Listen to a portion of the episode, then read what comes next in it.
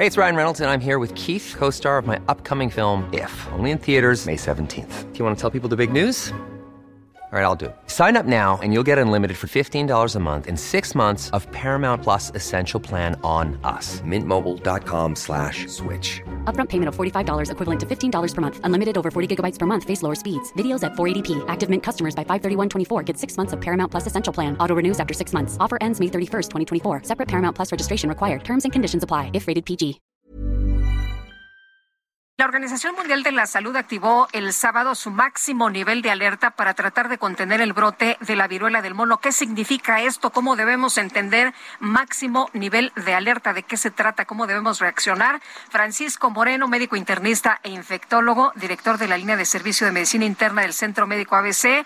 Qué gusto saludarte esta mañana. Muy buenos días. Pues cuéntanos de qué se trata.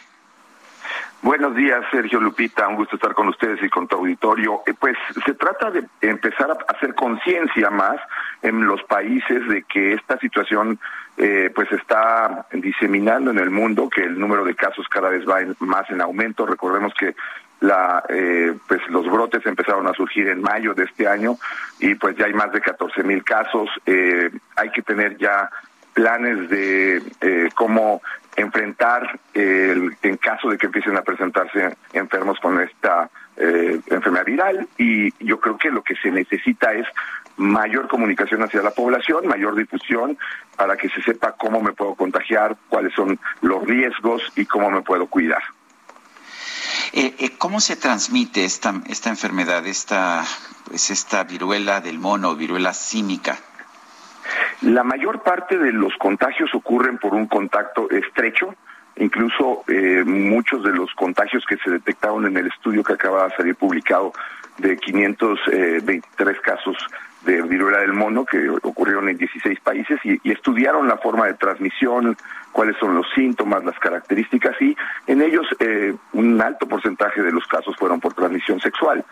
Eh, las lesiones dérmicas son muy contagiosas, las lesiones en la piel, y por lo tanto el contacto estrecho con una persona no necesariamente tiene que haber transmisión sexual o por eh, relaciones sexuales, pero por el contacto con una persona enferma se puede transmitir. Ahora, algunos casos eh, se han documentado que ocurren por exposición prolongada eh, con secreciones de vía respiratoria, no tan contagioso como COVID, pero pues tendría un mecanismo de transmisión que pudiera semejar a cuando yo estoy con una persona que está infectada, si estoy hablando con ella cerca y no tengo protección, pues gotas más grandes de secreción respiratoria que lleguen a mi mucosa me podrían infectar.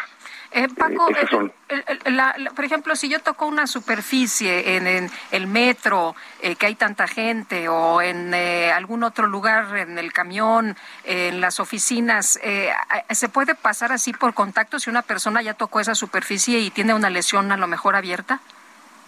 No, es realmente estar en contacto con las lesiones de una persona, es decir, haber eh, estar pues tocando eh, una, una, una, lesión con tus, con tus propias manos. Por eso hemos eh, empezado a, a, difundir que pues todos los trabajadores de la salud que revisan a cualquier paciente que tenga lesiones en la piel usen guantes.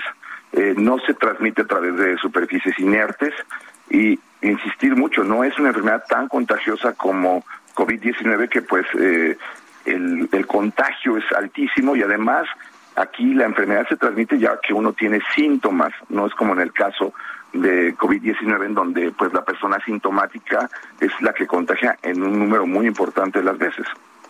Eh, Paco, el, sé que hubo diferencias en el seno del, del, Consejo que toma este tipo de decisiones de si es o no una emergencia dentro de la Organización Mundial de la Salud, que la votación fue muy dividida. ¿Por qué? ¿Cómo explicas estas diferencias?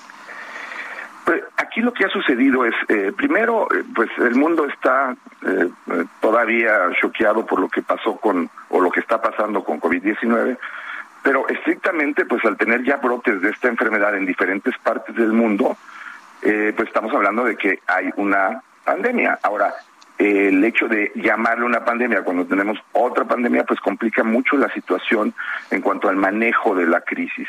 Creo que lo importante de entender esto es qué está ocurriendo, que sí también una de las cosas por las que hay la discusión es que hay ciertos grupos de personas que tienen mayor riesgo eh, personas que están sexualmente activas y probablemente que tengan varias parejas, pueden tener algún riesgo, pero hay que entender que eh, pues ya al haber casos, hay casos en niños, hay casos en personas que no necesariamente tienen que haberla adquirido por transmisión sexual, pues está ocurriendo en la población general. A diferencia de COVID-19, en donde le puede dar a cualquier persona, pues aquí parece ser un grupo en donde los factores de riesgo son más importantes para eh, la adquisición esto no nos debe de hacer ni discriminar a ningún grupo de personas y tampoco pensar que solamente es así, porque puede ocurrir de otra forma. La comunicación aquí es muy importante, que eh, veamos cómo son las lesiones, sobre todo los que trabajamos en salud, para que no nos agarre sorprendidos y podamos contagiarnos nosotros mismos. Muy bien. Eh, Paco, si me permites una pregunta, pero no tiene que ver con, con este tema. Eh, tú escribías en tu cuenta de Twitter que hace una semana, en menos de una semana, eh, asesinaron a un pasante de medicina en Durango y que en lugar de mejorar las condiciones de seguridad, pues la respuesta de los del gobierno ha, ha sido pues contratar médicos extranjeros y tú decías, me siento indignado. Y yo, yo siento que la autoridad sanitaria y la autoridad gubernamental durante este periodo ha sido muy duro con los trabajadores de la salud, que pues hemos tratado de dar lo mejor de nosotros para una emergencia de la magnitud que ha sido COVID-19 y eh, desafortunadamente no es el primer pasante que fallece así, ha habido cuatro en el último año. Y son personas que están en jóvenes en plena formación, eh, futuro de nuestro país, de medicina, y pierden la vida por cuestiones de inseguridad. En lugar de mejorar esto, en lugar de ver cómo podemos ayudar a que esto no ocurra, es decir, que vamos a traer médicos extranjeros que no sabemos ni siquiera cuál es la homologación que tienen con la Secretaría de Educación Pública, porque yo no puedo ejercer en otros países, tengo que tendría que cumplir con los requisitos de otro país. Contratar médicos que no sabemos cuáles son sus eh, experiencias, su capacidad, se me hace degradar y se me hace eh, insulto, un insulto a, los que trabajamos en medicina en nuestro país, médicos mexicanos de formación mexicana y pues de trabajo con nuestros eh, compatriotas. Creo que es indignante, al menos así lo siento yo, frustrante y ojalá y, y mejoren las condiciones de seguridad para los que trabajan en zonas marginadas. Ahora, ¿cuánto gana un médico mexicano en una zona marginada? No creo que al médico cubano o al gobierno cubano, que es con quien se contrata, le estén pagando lo mismo, ¿verdad?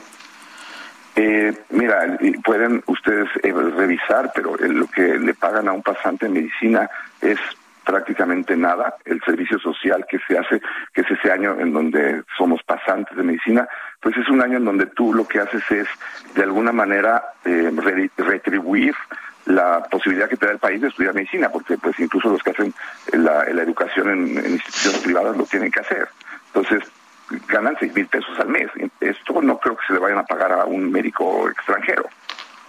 Muy bien, pues Paco, como siempre, agradecemos mucho el que puedas platicar con nosotros. Buenos días. Algo, al contrario, y a seguirnos cuidando. Claro que sí, tomamos nota.